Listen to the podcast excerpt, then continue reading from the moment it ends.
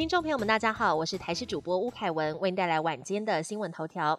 大年初二，寒流将逐渐南下，晚上气温会快速的下降，持续影响到初四。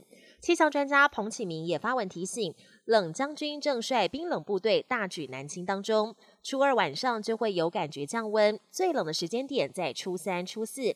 气象局预估，北部、东北部低温可能下探到七至八度，台北侧站不排除会创下入冬以来新低温，而进山空旷地区最低温还可能出现四度左右。但由于水汽比预期的还要少，本周追雪要把握初三这一天，宜兰山区可能有机会。大年初二，国三彰化路段发生车祸，五辆轿车在内线车道追撞，车辆受损严重。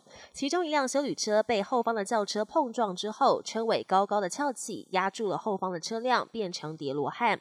而从明天初三开始，国道南下北上都有地雷塞车路段。高工局预估，国五北上可能会从初三上午九点一路塞到初四凌晨，连塞十八个小时。大年初二，本土新冠疫情持续降温。指挥中心公布上周病毒基因定序结果，目前本土和国际上还是以 BA. 点五以及 BA. 点二点七五为主流。但值得注意的是，感染 BQ. 点一变异株的病例占比从原本的百分之六快速上升到百分之十四。医师点出，接下来要密切观察 BQ. 点一的动态发展，预估开工后一个礼拜就是观察疫情变化的关键时期。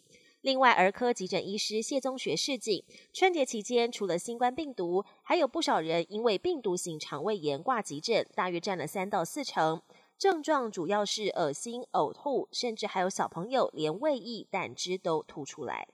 国际焦点：俄国入侵乌克兰即将届满十一个月，挪威军方估计，俄军至今约有十八万人死伤，乌克兰则有十万军人死伤，三万平民丧生。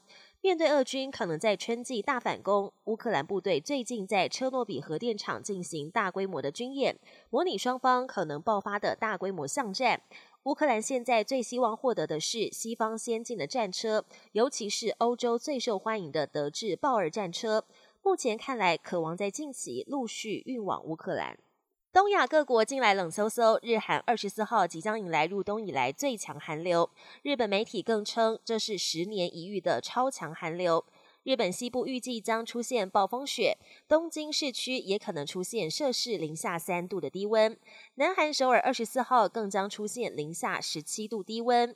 中国最北边的黑龙江省漠河县二十二号气温更下探零下五十三度，打破中国有记录以来的最低温纪录。二零二三夏威夷冲浪大赛周末热闹登场，吸引超过五万名观众到场观赛。